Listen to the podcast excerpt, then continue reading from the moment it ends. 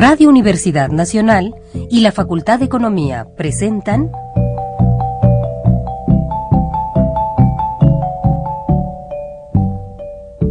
Los bienes terrenales.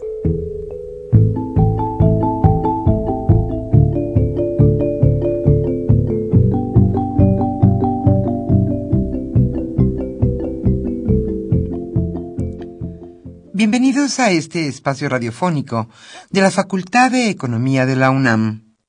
Como cada semana, estamos aquí con ustedes para reflexionar sobre un tema interesante relacionado con la economía, la política, la cultura y las cuestiones sociales. En nuestra mesa de análisis participan destacados especialistas, quienes nos acompañan hoy en este estudio y como siempre, le invitamos a participar en este programa a través de sus llamadas telefónicas. Para nosotros es un gusto saber que usted desde su casa, desde su oficina o en el lugar donde se encuentre, se interesa en el tema que tratamos. Nuestro número 5536 8989. Repito con mucho gusto. 5536 89 89.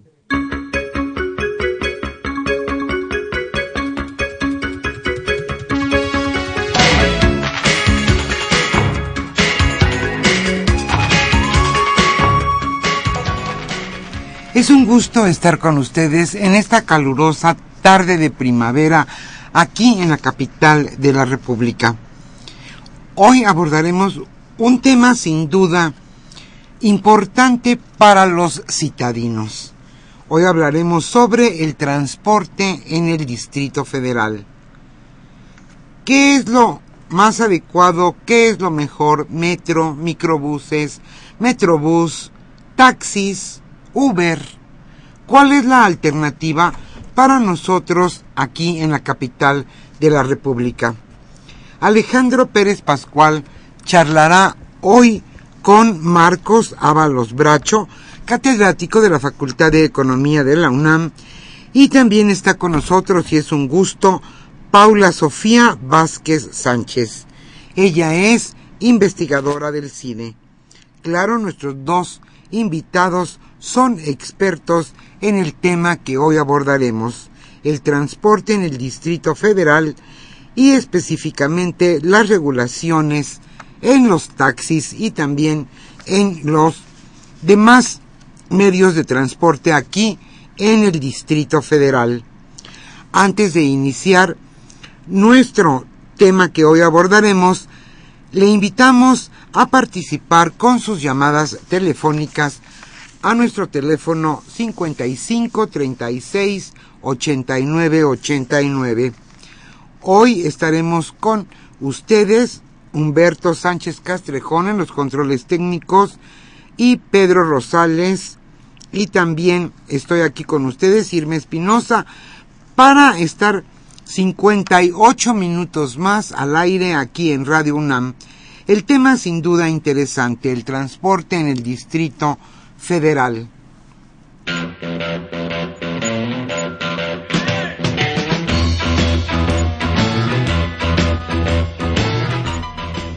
La economía durante la semana.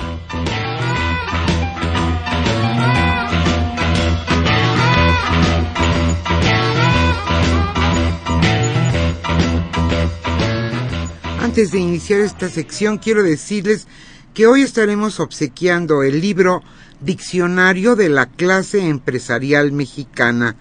Solo de este texto tenemos cinco ejemplares para los primeros radioescuchas que se comuniquen al 55 36 89 89.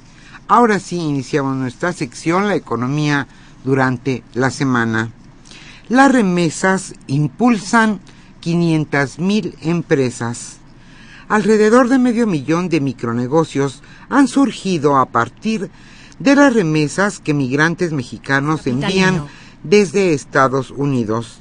Esto lo señala un estudio de BBVA Bancomer basado en datos del INEGI. La mayor parte de estos emprendimientos están enfocados a la actividad comercial. Según el documento, 40% de los hogares receptores de remesas que emprenden un micronegocio se dedican a la venta de abarrotes, joyería o tabaco, entre otros. 30% a los servicios, como fondas y restaurantes, y el otro 30% a la industria, como a la elaboración de prendas de vestir.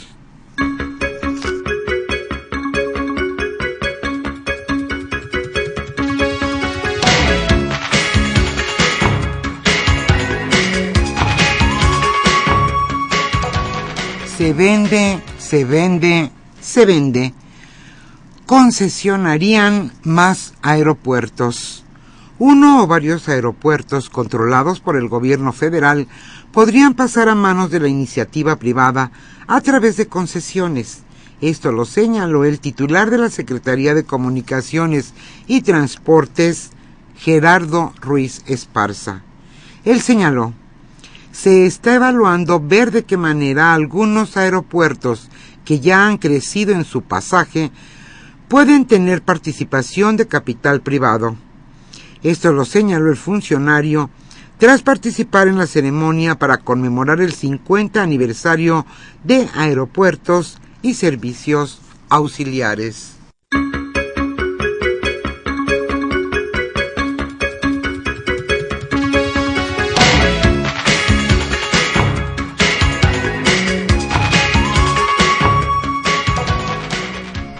En el Distrito Federal se creará un fondo de contingencia. Ante el panorama económico del país, el gobierno capitalino creó el Fondo de Estabilización para usarlo en contingencias o en caso de que caigan las participaciones federales. Al entregar la cuenta pública de 2014, el secretario de Finanzas, Edgar Amador, precisó que el fondo arrancará con tres mil millones de pesos provenientes de los remanentes de 2014. En caso de que haya contingencias y en caso de que las participaciones federales caigan de manera abrupta en un ejercicio, podremos usar estas disponibilidades.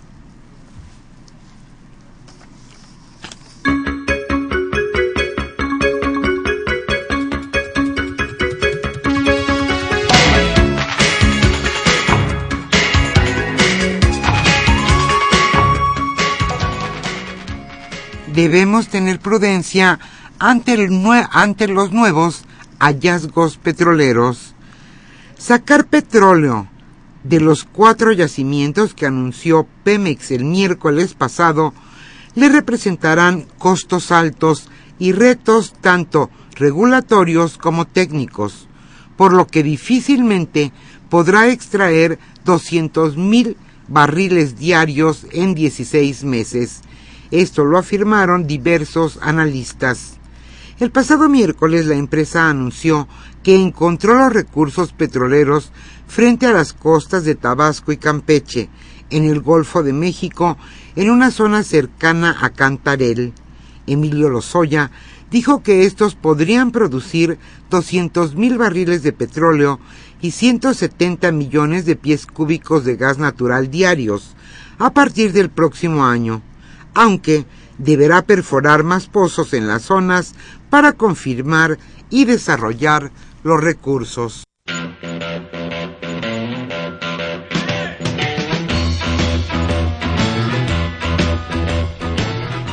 El tema de hoy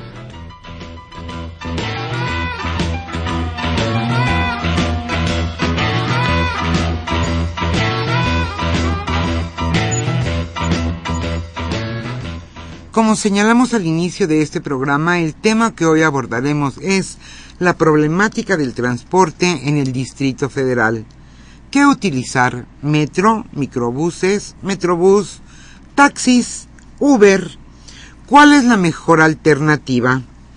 Hoy Alejandro Pérez Pascual charlará con dos especialistas en la materia. Nos acompañan hoy, es un gusto para nosotros que estén en este estudio Marcos Ábalos Bracho, catedrático de nuestra facultad, la Facultad de Economía de la UNAM, y está con nosotros también Paula Sofía Vázquez Sánchez. Ella es investigadora del CIDE. Como siempre, le invitamos a participar en este programa a través de sus llamadas telefónicas. Para nosotros es un gusto saber que usted, desde, desde donde se encuentra, se interesa por el tema y participa. Hoy estaremos obsequiando el libro Diccionario de la clase empresarial mexicana de Pedro López Díaz.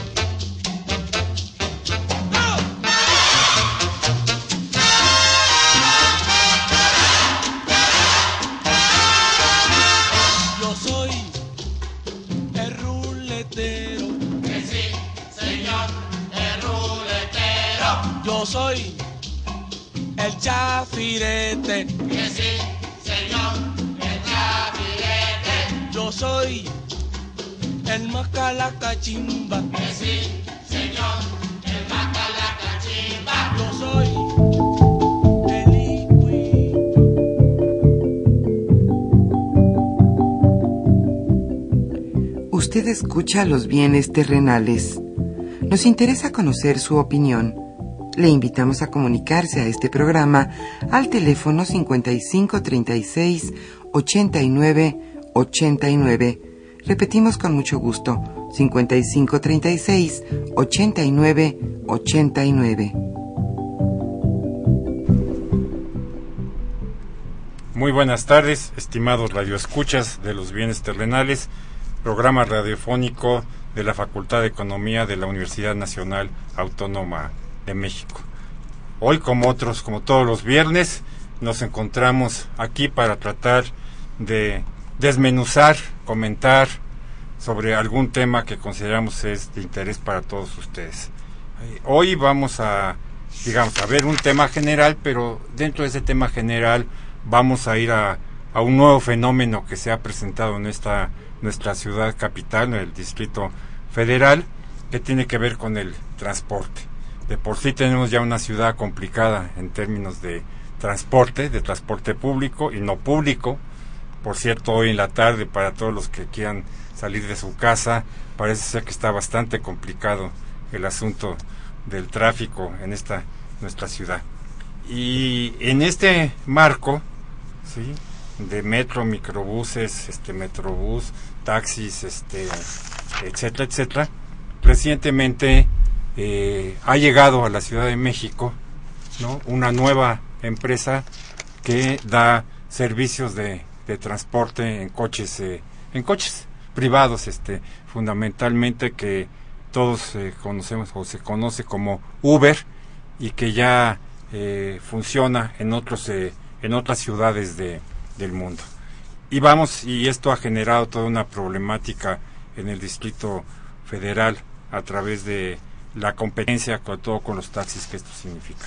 Entonces, para ver en específico esta parte, están hoy nos acompañan eh, Paula Sofía Vázquez eh, Sánchez y Marcos Ábalos Bracho, ambos eh, han estudiado el tema, son conocedores de mismo y van a tratar de dilucidarnos eh, en qué consiste este sistema, cuál es la problemática que genera y cuáles serían las mejores formas para poder eh, resolver.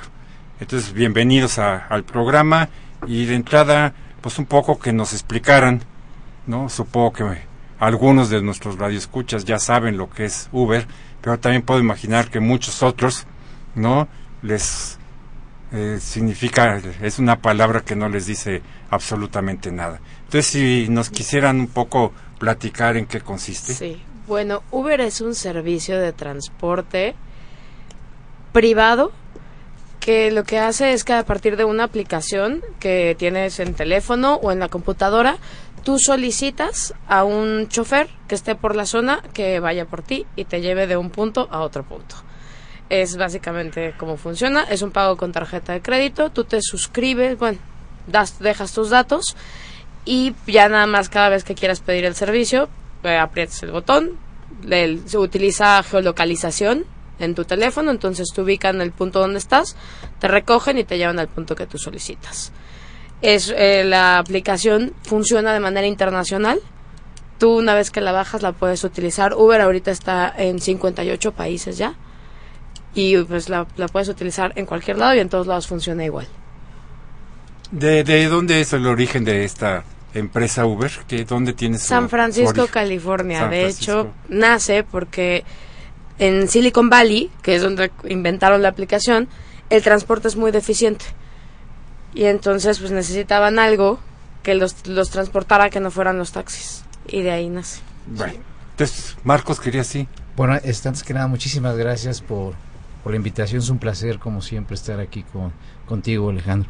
Eh, sí, efectivamente, bien como, como señala este mi colega, eh, es, yo diría, desde el punto de vista, es una, es una innovación, es un servicio con una innovación muy importante, es un servicio nuevo, eh, que en realidad para mí no es privado, que, ya lo discutiremos este, más adelante, pero sí es una forma eh, nueva de ofrecer y que, digamos, del punto de vista de, economía, de la ciencia económica, pues son, este, se les puede llamar empresas de compartimiento. Es decir, ¿por qué compartimiento? Porque son empresas que tienen dos características principales, a grandes rasgos. Hay muchas más, pero dos principales son.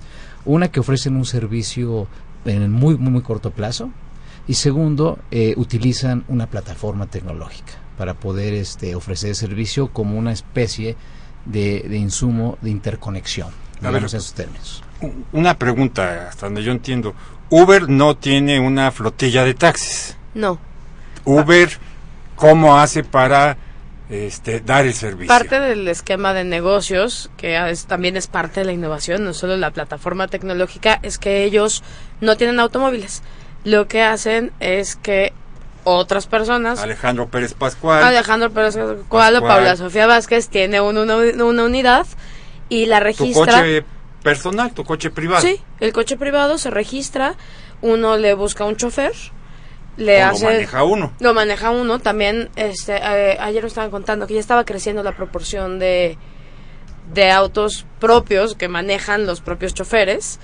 Pero también está el otro esquema en el que uno pues, compra un automóvil, consigue un chofer y ya una vez que Uber avala al automóvil y al chofer, ya pues funcionan y la ganancia es para el chofer y para el pues, claro, y es el esquema, digamos, actual. Efectivamente, es el, eh, es el tipo de transacción, o, bueno, el tipo de modelo de negocios de mayor volumen hoy en día. Pero no olvidemos que Uber, en realidad, su primera línea de negocios era Uber Taxi. ¿Qué quiere decir eso, taxi? Que había este exceso de capacidad, los taxis de sitios que no estaban, estaban subutilizados en diferentes puntos de, de una ciudad. Entonces, lo que hacía Uber es poner a mover esos taxis. Entonces ahí es el origen de Uber en realidad, ¿no? Eh, y ahora efectivamente esta modalidad que, la que bien ustedes señalan es la que hoy en día es el core business de esta empresa. Ahora para seguir entendiendo y espero que yo y si yo entiendo seguro que nuestros escuchas entienden más que más que yo Uber lo que lleva supongo es un porcentaje. Sí, ¿Sí? claro. O sea, yo pido un taxi de Uber, me lleva de aquí a mi casa, pues, ya iremos algún momento a las tarifas, me cobra 100 pesos, yo pues, saco mi tarjeta, pago, pero pues, Uber registró eso, que el señor fulano de tal llevó a un cliente 100 pesos y Uber se lleva 3, 5, 10, 28, 43%, ¿no? Por el servicio de la plataforma, ¿no? De la, Exacto, de la es- aplicación, ¿no? Como tal, así funciona. Sí, es el pago por utilizar la plataforma lo que cobran. Entonces es muy barato, ¿no? Sí, la verdad es O sea, que para la empresa, pues este, todo, todo, sus costos de la empresa son casi cero, ¿no? es una empresa con Bueno. muy pocos costos y con muchísimas ganancias. Marco. Bueno, no necesariamente, eh, eh, digamos, este, es una empresa que tiene eh, costos, digamos, muy bajos, si los comparas, que ya entraremos un poco a discutir esa parte, con los que podría estar compitiendo, ¿no? Este, pero sí, en un principio, digamos, este, eh, por el esquema de negocios, por usar la tecnología, por usar la plataforma, es pues simplemente eh, si uno esperaría lo que, que se presentan lo que llamamos nosotros economías de escala no es decir eh, a mayor volumen que, que utilizan pues más más barato el servicio por servicio este le costaría en ese sentido y por lo tanto podría tener un margen de ganancia más digamos la lógica en ese sentido es cierta pero pero digamos ahorita que ya platiquemos sobre el tema eh, yo diría que eh, no solo son buenas noticias, es decir, nadie puede negar hoy en día que, eh, digamos, los beneficios de Uber son tangibles, son medibles, son cuantificables para el consumidor. Sin embargo, son, son a, un poco, a, un grupo muy reducido estos beneficios que, que más adelante me explico. Y yo, yo diría, para poner un poquito de debate en la mesa, pues yo sí vería problemas de competencia, vería un problema regulatorio y vería un problema de eficiencia y equidad, que es el objetivo final desde el punto de vista del interés público. Muy bien, pero vamos, este, va- vamos a- avanzando. De repente llega Uber a la Ciudad de México y se instala. Y hasta donde yo entiendo se instala, llamémosle así, ilegalmente. Sí. O sea, sin registrarse en absolutamente nadie, ¿no?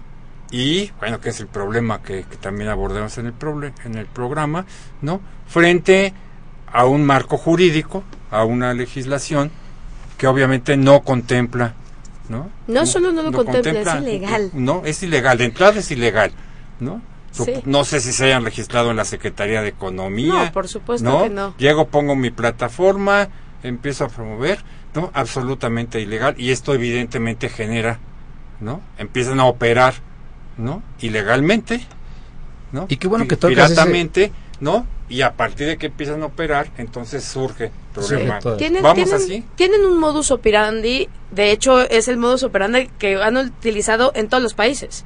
Ellos llegan, se instalan sin ningún eh, interés por el marco jurídico, si se puede, si no se puede, no sé qué, lo ponen y generan... Ni sabemos en, en qué No, no, no. edificio ni en dónde están metidos. No, no, no, se ponen ellos solitos, empiezan a, conse- a conseguir flota, empiezan a, a- a montar el negocio y después de eso lo que tienes que, de verdad, es un servicio que yo creo que enamora a la gente. La al gente usuario. el usuario se empieza a volver un fan Uber fan. un, ajá, un Uber fan. Y entonces lo que sucede es que, evidentemente, como son disruptores de los mercados, y aparte son disruptores de un mercado del tema del transporte, que es un mercado muy cerrado. Entonces, lo que comentábamos de- es de gremios, ¿no? El gremio de los taxistas, que además es un gremio fuerte en todo el mundo. Inmediatamente en el momento en el que se empiezan a dar cuenta que hay esta- famosos, además, es- los taxistas de. Nueva York, ¿no? Son famosos, los ¿no? de Nueva York, Los los, de Londres. parisinos, los londinenses, sí, en todos lados empiezan a generar molestia, les empiezan a quitar mercado y entonces ya cuando se acerca el tema, empiezan a decir, oigan, esta gente está operando ilegalmente y nos está quitando mercado.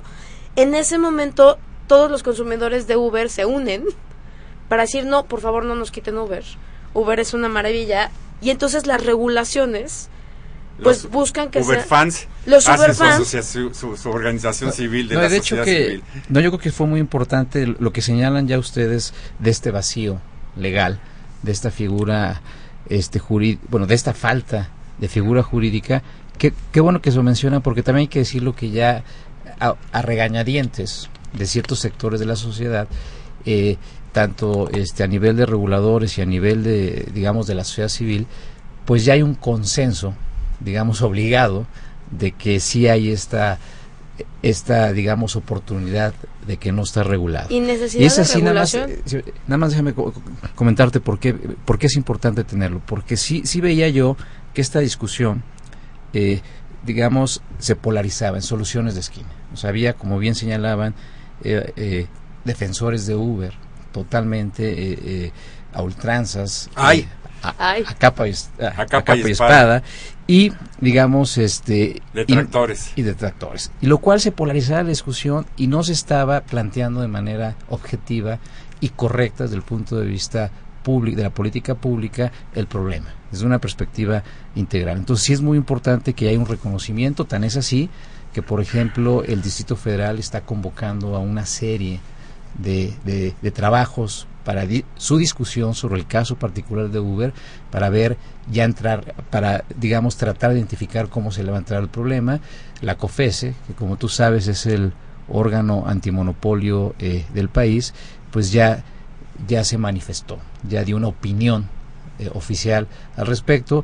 Digamos, el tema ya está en la agenda pública y eso hay que celebrarlo. Eso, eso, eso es bueno para la... Para, pero, a ver, esta irrupción ilegal, etcétera, se da en un marco, a ver, de un servicio, digamos, la competencia básica es mentes con los taxis, ¿no? Con los taxis que todos conocemos, que ahora ya van siendo rosas, ¿no? Poco a poco, ya supongo que cuando todos sean rosas, entonces nos van a cambiar el color y otra volverá a gustar ahora. Aunque ellos dicen, ellos dicen que no son taxis, ¿no? Bueno, por eso, pero es con los que compiten.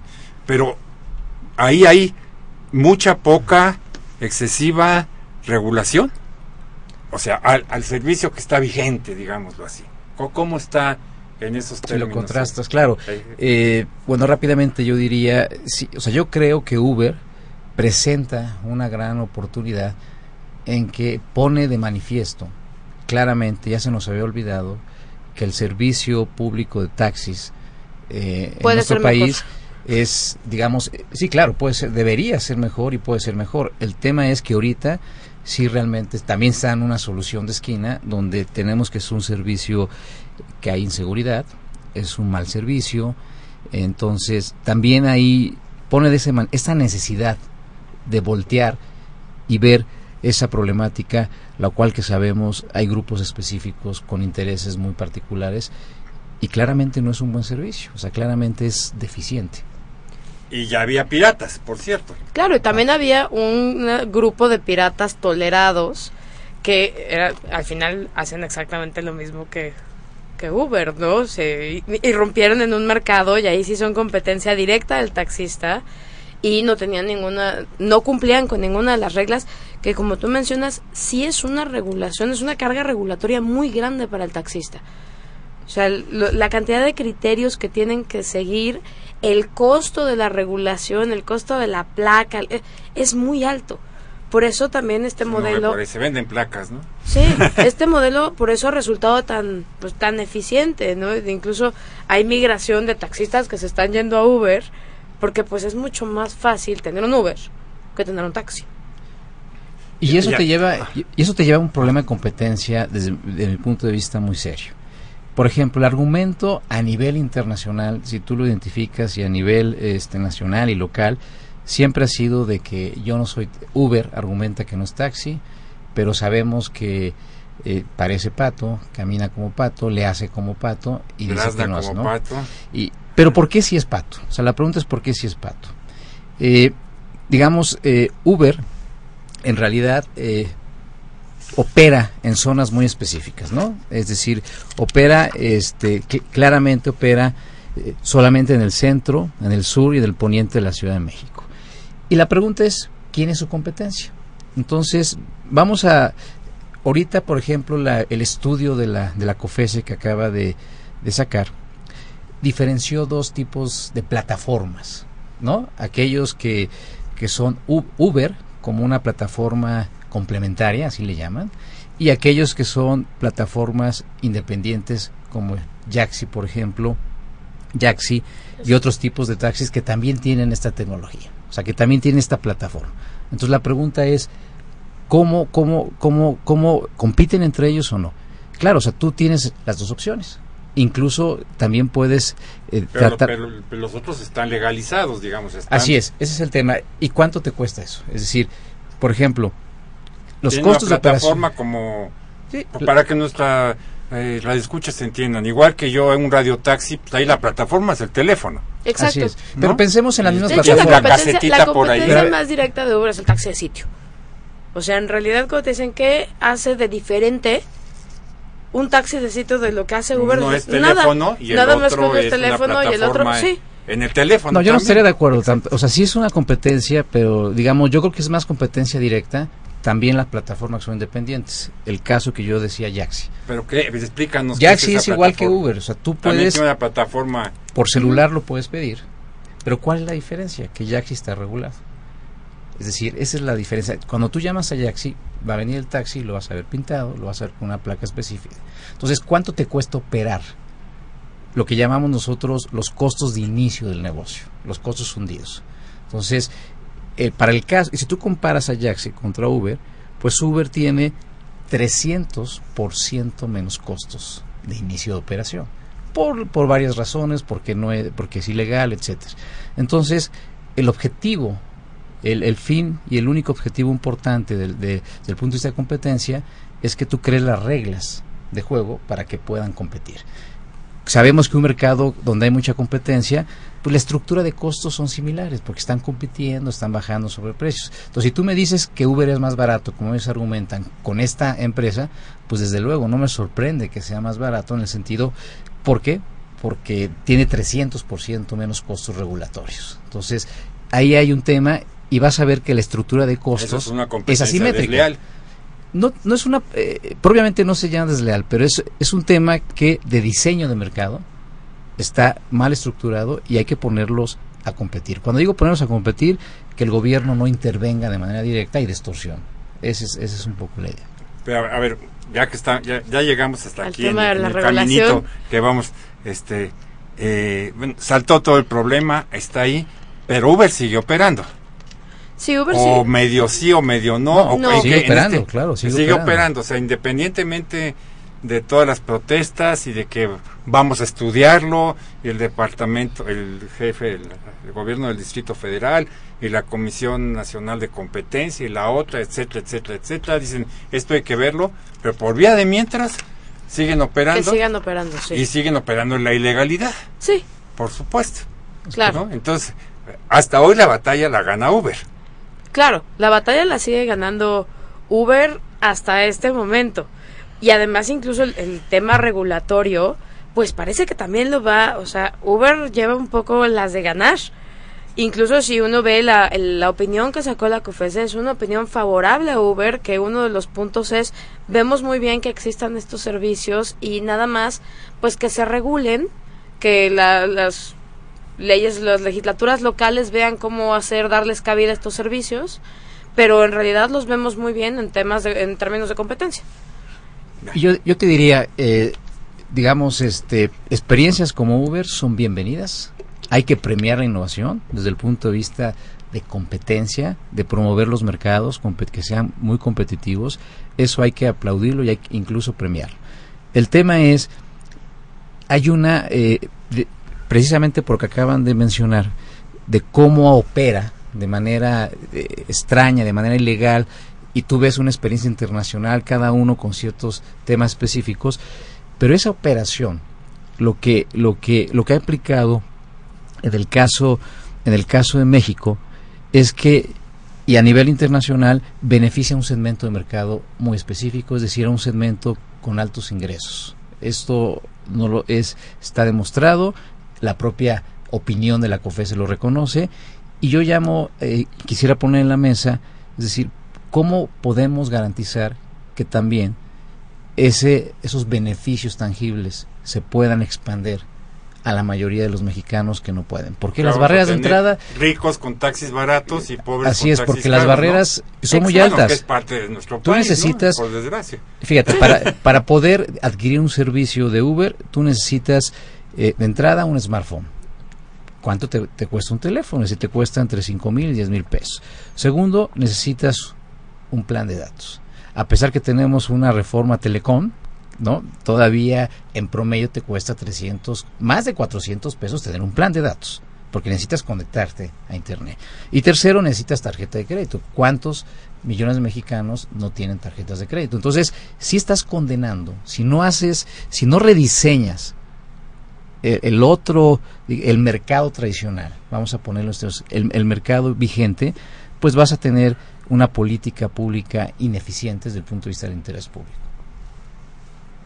Pero entonces, en, eh, eh, eh, eh, digamos, está ahí y estamos en el proceso en el país de que en algún momento no sabemos cómo vaya a resultar, ¿no? Con la- las opiniones, etcétera, pero tendrá que ser, en, por lo menos en el caso del Distrito Federal, ¿no? La Asamblea Legislativa del Distrito Federal la que finalmente tenga que abordar el tema, ¿no? Con las opiniones de los distintos este Sí. instancias federales y, y no federales, pero en algún momento tiene que llegar este ahí eso es lo que yo este lo que yo entendería Sí. y si está en Guadalajara, pues este el municipio de Guadalajara o, o, o dónde se va La, finalmente a la dilucidar. regulación es inevitable.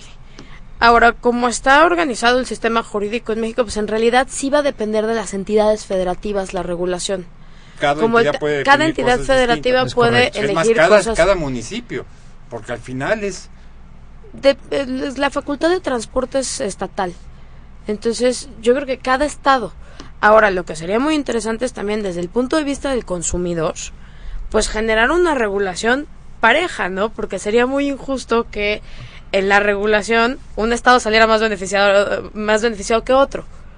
Si es bueno, si estamos en- me pero, es claro. un- eh, pero bueno Es- se es- supone puede que estamos pasar. en un país federal no, no, puede pasar y pasa, bueno, pasa en temas más importantes, ¿no? Pasa en temas de derechos. Supongo que no es la misma regulación en Nueva York que en San Francisco No, exacto. No, no, no, no, Pasa claro. el tema de derechos. Pero no es la misma regulación, pero sí tiene los mismos resultados y se hace de manera eficiente, es decir, Sí, sí, beneficia Esa al es- consumidor. esa es la cosa. Aquí el tema es que no está claro. Yo a mí lo que me preocupa, si lo vemos en un intervalo, es decir, este, ¿qué se ha hecho en el mundo? Porque tienes, por ejemplo, casos extremos que no me gustaría ver eso en México, como el caso de España o Italia o, o después Italia, donde no opera Uber, creo que sería un grave error sacar a Uber del mercado. Y otros casos tan extremos, como el caso de Filipinas o otras ciudades de Estados Unidos, donde no tiene regulación, el caso de Perú, y pues la historia de los peceros. el Tea Party Ya sabemos cuál no fue la historia de los peceros. En su momento, la historia de los peceros, sabemos que se tuvieron que regular, pero en un momento, hasta que ya crearon un caos, ya, ya se tomó en serio el, el tema de la regulación. O sea, yo sí creo que un mercado totalmente eh, libre en este tema de taxis sí sería una problemática. Entonces, ¿qué hay que hacer? Pues hay experiencias interesantes, como el caso de Londres, como el caso de California, donde eh, sí se hace una política integral pensando en estos tres elementos que yo te he dicho al principio que se sin intervención del Estado directa, pero que se garanticen las reglas de competencia parejas para todos, o sea que sea, digamos, este, que haya competencia, que sea legal bajo ciertas condiciones y tercero, una política eh, del interés público. Estos tres elementos yo no los veo ahorita en la discusión, esa es mi preocupación y yo creo que eh, eh, debiéramos crear esa discusión y ese debería ser la agenda principal en beneficio, digamos, de los consumidores. Ahora, como expertos, ¿sí? Conocedores del tema, yo les, les preguntaría, no tienen por qué coincidir entre ustedes dos, es más, si no coinciden mejor porque Es más divertido. es más divertido, discutimos este más, ¿no? Este, Paula, ¿tú qué consideras que debería ser la regulación? Olvidémonos ahorita qué ha hecho la comisión, qué pasó en Londres, qué en España, etcétera. Más- Adecuada a las condiciones del mercado Sí. mexicano, porque pues obviamente son condiciones y mercados distintos. Si a ti te dijeran, ¿no? Yo puedo regular Sí, como yo tú, quiera. Tú puedes regular como te entregan el bastón de, de mando. Muy bien. ¿Sí? Dictatorialmente y, re- y re- regulas. ¿Qué, ¿Qué pondrías básicamente? A ver, más que qué pondría, te diría que no pondría. A partir de Como toda la experiencia internacional, una sería una cosa metodológica. Tendría que, o sea, es el gran tema de Uber es la oportunidad que nos da para poner ojos en un mercado que dado que no funciona bien. que podemos regular completamente lo que comentábamos al principio. eh, la regulación de los taxis no es una regulación eficiente. Es una, tiene unas cargas regulatorias altísimas y que en realidad no impactan la mayoría en un beneficio al consumidor. Entonces, imagínate, yo no generan un, no un- generan un un- servicio eficiente. no generan un mejor servicio. Todos los controles que tienen, evidentemente las cosas en materia de seguridad, de manejo de unidades, etcétera, sí, pero hay miles de cosas que no. O sea, incluso el costo de la placa, pues en realidad no tiene ningún, no tiene mucha razón de ser que sea tan alto el costo de la placa. No redunda en un mejor servicio, no redunda en más calidad, no redunda en, mejores costos para el, el usuario. Entonces, ¿yo qué haría? Primero, no irme por una solución fácil y dejarme dejar irme por la prisa de decir es que no están regulados. Y como no están regulados, me voy a saltar el proceso legislativo y voy a regular vía reglamento de tránsito. Que esa es una de las tentaciones que puede haber ahorita. Que la premura haga que la regulación se haga sobre las rodillas y se haga por la vía más fácil, que es la vía modificar el reglamento de forma directa, no se convoca a la asamblea y entonces pues es un reglamento que se modifica así y que nada más va a ser un pegoste. y que está sujeto a ese fundamentalmente a criterios de orden político. que está sujeto, sí, está sujeto a criterios de orden político y que además no deja, no hace legal a Uber, porque la ley lo va a seguir considerando ilegal. Entonces es como decir, bueno, que no se aplique la ley porque aquí se va a aplicar el reglamento en el que ya le dimos chance a Uber de que esté.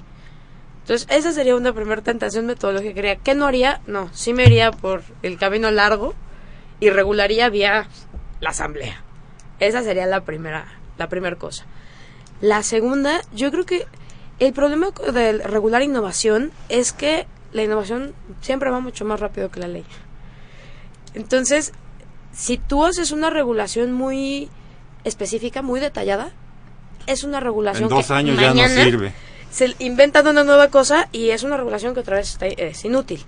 Entonces yo apostaría por una regulación mínima con criterios fundamentales, que ahí sí coincido con Marco, es un tema de protección e innovación, competencia, en, desde un mirador de política pública, de alguna una regulación asimétrica en el que, pues, dado que es un servicio, sí, para cierta clase social, que haya un, cierto costo y que redunde en un mejor servicio para, para todos los demás.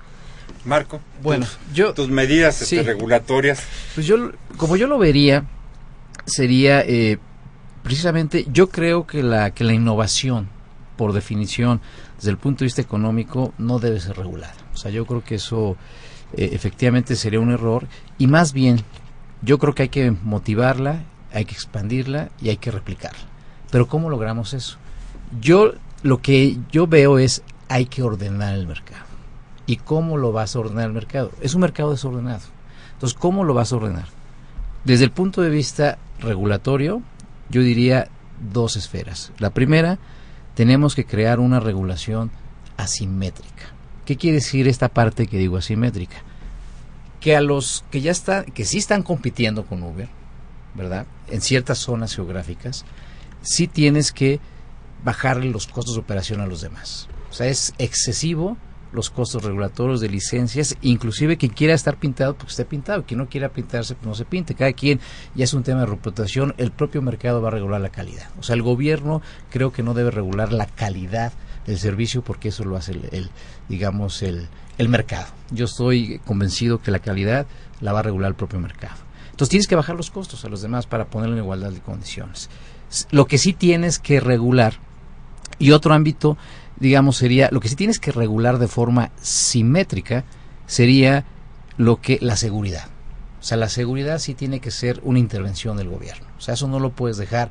La seguridad no tiene que darse, el óptimo de la seguridad no puede darlo el mercado. Tiene que ser el gobierno, tiene que poner regulación que garantice la seguridad de los pasajeros, ¿verdad? Por ejemplo, simple, ¿por qué no es simétrica?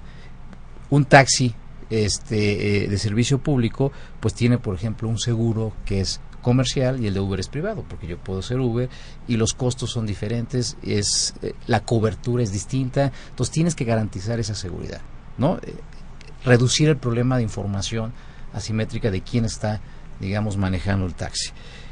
Entonces, esos serían los dos como dos elementos. Y tercero, yo sí digamos, el interés público tiene que estar. O sea, sí tienes que rediseñar la política pública de taxis, no solamente en el Distrito Federal, sino a nivel nacional. Es complejo, no es una tarea fácil.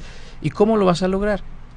Pues tomando en serio este tipo de problemáticas, haciendo estudios muy profundos, retomando las experiencias internacionales, lo que se debe retomar, se debe eh, tropicalizar, y yo creo que esa sería la lógica en lo que yo lo vería. Muy bien, estimados radioescuchas, vamos a un pequeño corte de nuestra estación y estamos con ustedes en un par de minutos.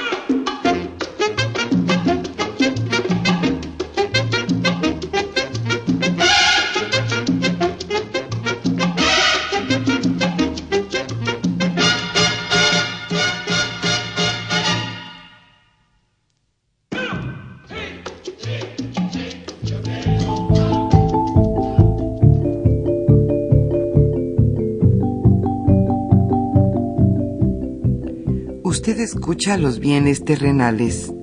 Nos interesa conocer su opinión. Le invitamos a comunicarse a este programa al teléfono 5536 89 89.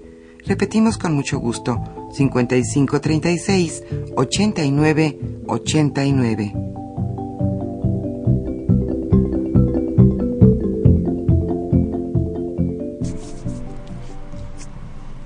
Continuamos con ustedes, estimados radioescuchas, en este su programa Los bienes terrenales.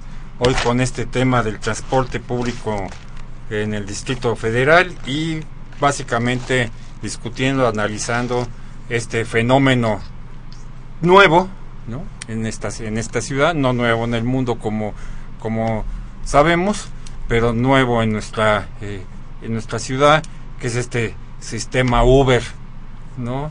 De taxis privados hechos este públicos o algo así no, no sé exactamente cómo llamarlo. Pero bueno, vamos ahorita a atender a, a, sus llamados no que siempre agradecemos y siempre son muy importantes fundamentales para este programa. María Guadalupe Morales Quiroz de Chimalhuacán nos pregunta la deficiencia en el transporte público del DF a qué se debe en especial el metro Jesús Ríos de Miguel Hidalgo, ¿de qué manera se da la relación entre empresas, constructoras y beneficiarios del desarrollo de espacios propicios para el automóvil y las políticas públicas en, eh, en, esta área terminan beneficiando al automóvil privado frente al transporte público? Emilio Reza de la colonia Roma, felicitaciones al programa y con un saludo muy afectuoso al profesor Alejandro Pérez Pascual. Pues ya que hago. Gracias. eh, Tarina Ruiz de la Cuauhtémoc. Saludos a los invitados, muy buenos comentarios, una felicidad al programa y a todos los integrantes. Lourdes Hernández de Iztapalapa. Eh, Uber eh, hubiera preferido que el Metrobús fuera la línea más del metro, pero esto es ineficiente cuando hay manifestaciones, tienen muchos accidentes, es menos rápido que otras cosas. Eh, Manuel Munguía de Iztapalapa dice, el problema de los taxistas es complejo, porque los taxistas tradicionales pagan impuestos y pagan muchísimo por las revistas y las placas. Respecto al transporte, deben impulsarse transporte limpio. Nos dice María Dolores Ruiz de Xochimilco, el transporte se debe ordenar. No es posible que diariamente circulen microbuses sin luces y hagan paradas donde quieran y además vayan a gran velocidad. No hay quien nos ampare.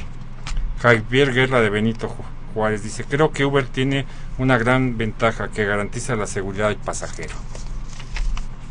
Fernando Saucedo de Tlalpan, yo supongo que Javier ya lo ha utilizado.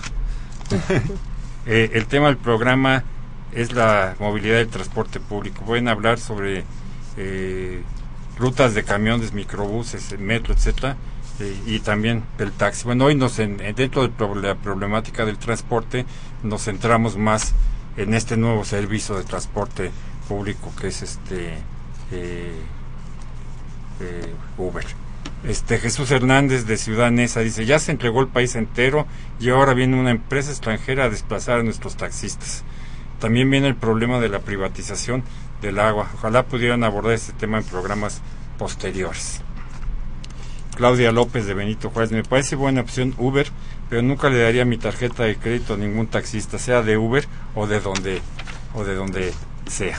Bueno, vemos aquí las, eh, las inquietudes de nuestros eh, radioescuchas que vamos a centrar un poco más en el tema más este, general. más general de del, del transporte eh, público no de la de la Ciudad de México pero que al final es una eh, problemática eh, digamos que no se pueden desligar unas de este unas de otras yo les preguntaría y finalmente junto con lo que nos han dicho nuestros eh, radio escuchas, eh, cómo ven el futuro en este, en este sentido, ¿no?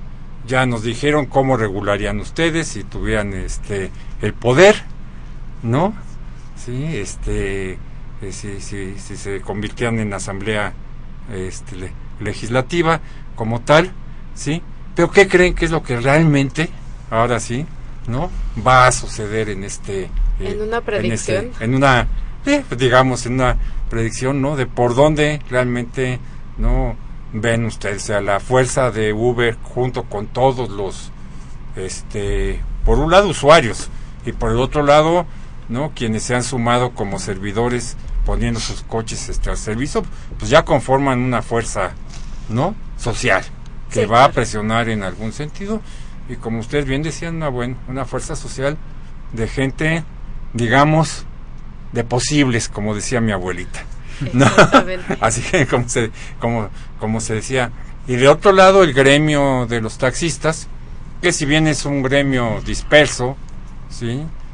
Grupo, un grupo aquí, otro grupo acá, a veces incluso en disputa entre, eh, entre, entre ellos mismos, pero que también tiene un peso no económico y, y político, hay que decirlo, ¿no? Sí, claro. Hay que decirlo, sí, este, como tal. Y bueno, eso se va a dejar expresar en una negociación, ¿no? Que debe tener en efecto como marco pues las condiciones económicas, los criterios de regulación, eh, los criterios antimonopólicos de seguridad, ¿no? Pero que en ese marco pues van a jugar las fuerzas, ¿no? Como tal. Entonces, ahora, ¿hacia dónde crees tú que vaya a acabar este asunto? Yo si hay una cosa que creo, hay una cosa que creo que es, cierta es Uber no se va a ir. O sea, yo creo que la regulación de solución de esquina en la que van a terminar sacando a Uber no va a existir.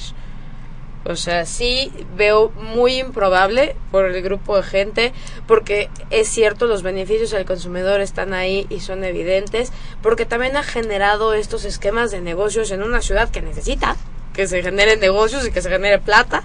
Entonces yo, yo Uber sí no se va. El tema es cómo se queda. Yo veo a los taxistas cada vez menos beligerantes. O sea, de ese lunes que decidieron cerrar toda la ciudad en contra de Uber, que además ahí decían ellos, fue una gran publicidad, la gente de Uber, fue una gran publicidad, porque mucha gente que no sabía que era Uber, se enteró que existía. Que existía, se enteró el día que cerraron la ciudad. El día que los taxistas cerraron la ciudad, todo el mundo conoció Uber mínimo para decir, ¿y ahora por qué están protestando estos señores? Entonces, cada vez veo que han ido han ido mesurando la postura. Ahorita ya lo que están diciendo ellos es, ok, si Uber viola la ley, nosotros vamos a violar la ley. O sea, si Uber no cumple, nosotros no cumplimos. creo que es una buena, es una, es una buena presión. Si los señores regulen, o sea, quieren que se queden, regulen. Entonces yo creo que sí ya va para allá, ya va la regulación. Ahora el tema quién gana la fuercita está muy interesante, sobre todo si tomamos en cuenta el contexto postelectoral. Es, antes podía, el, la nueva geopolítica del DF también pues va a influir mucho en cómo van a pasar las cosas. Es mayoría en la asamblea. La nueva mayoría, la nueva mayoría de Morena, el PRI ya Pero hay muchos panistas que antes no había. Exacto. Entonces dices, bueno, es dentro de estas fuerzas políticas, pues quién es el que va a tener que mover la agenda y para dónde, ¿no? Dices, pues yo no veo como a nadie que diga voy a hacer de, de, mi bandera la movilidad de esta ciudad y entonces pues de las primeras cosas que voy a tomar es esta. Entonces, ¿cómo va a regularse? Va a ser complicado a partir de cómo se construyan los acuerdos con las mayorías allá.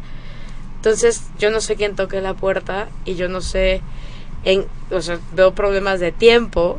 O sea, depende también qué tan rápido quieran regular a partir de... O lo dejen ahí por...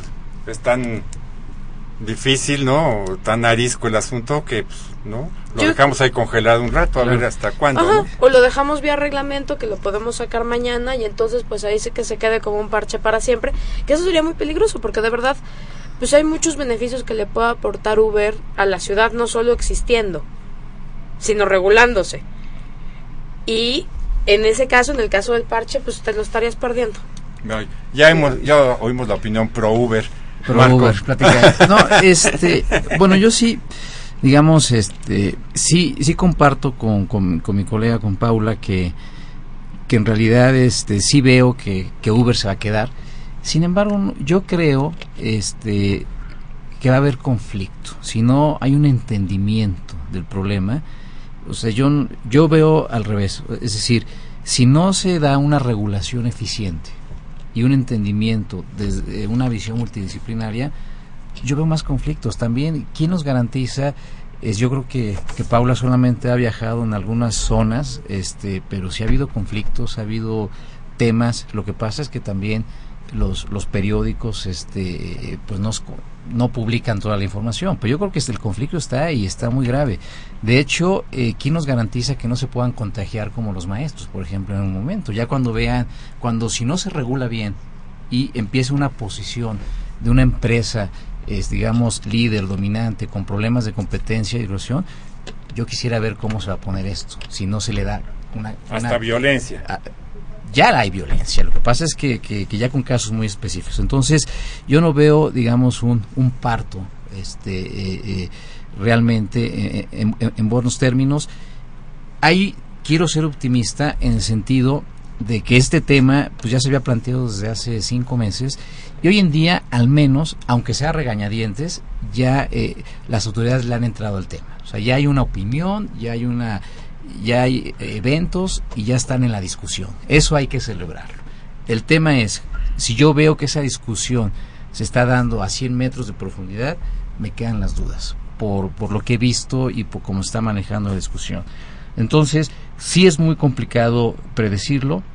Ojalá eh, eh, los, los responsables del punto de vista del gobierno sean, los distintos niveles de gobierno sean sensibles y tengan capacidad como para estudiar el tema muy muy fuerte. Y finalmente yo más déjame terminar con dos temas del, de, para contestar un poquito las que amablemente el auditorio comentó.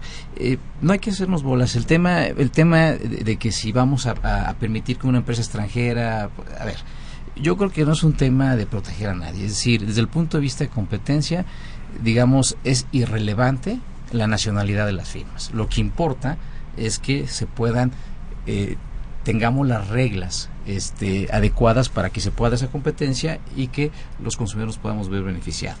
El tema de seguridad, el tema de seguridad de que Uber es más seguro, sí y no. Sí, sí en el sentido de que eh, tiene ciertos ciertos exámenes para, para, para la gente y hay cierto filtro. Pues también no hay el filtro el otro. O sea, no sabemos, por ejemplo, este yo eh, eh, simplemente cuando yo estaba escribiendo un artículo sobre el tema, pues yo fui Uber o sea, yo hice el tema de los, de, los filtros, de las barreras, y, yo podría decir que yo mismo pues podría ser un peligro para la sociedad. Pues yo aprendí a manejar a los 30 años no por ejemplo si yo quisiera. Entonces eh, no se reduce el tema sino más bien yo creo que hay áreas todavía de oportunidad que el gobierno puede garantizar esta seguridad y minimizar la información de quién está manejando. Es como los médicos, es decir, hay médicos muy buenos y médicos muy malos. Entonces, si eso no se garantiza el hecho que sea Uber, sino más bien el gobierno debe garantizar la seguridad. Y yo creo que el tema, este, ojalá, ojalá hago votos para que el gobierno pueda, los distintos gobiernos puedan tener esa capacidad y ojalá yo esperaría en las próximas semanas más diagnósticos de otras agencias gubernamentales para poder seguir discutiendo el tema. Estamos a tiempo. Pues muy, pues muchas gracias a ustedes dos, muchas gracias a nuestro Radio Escuchas en este viernes y simplemente una invitación para que estén con nosotros eh, el próximo viernes aquí en los bienes terrenales.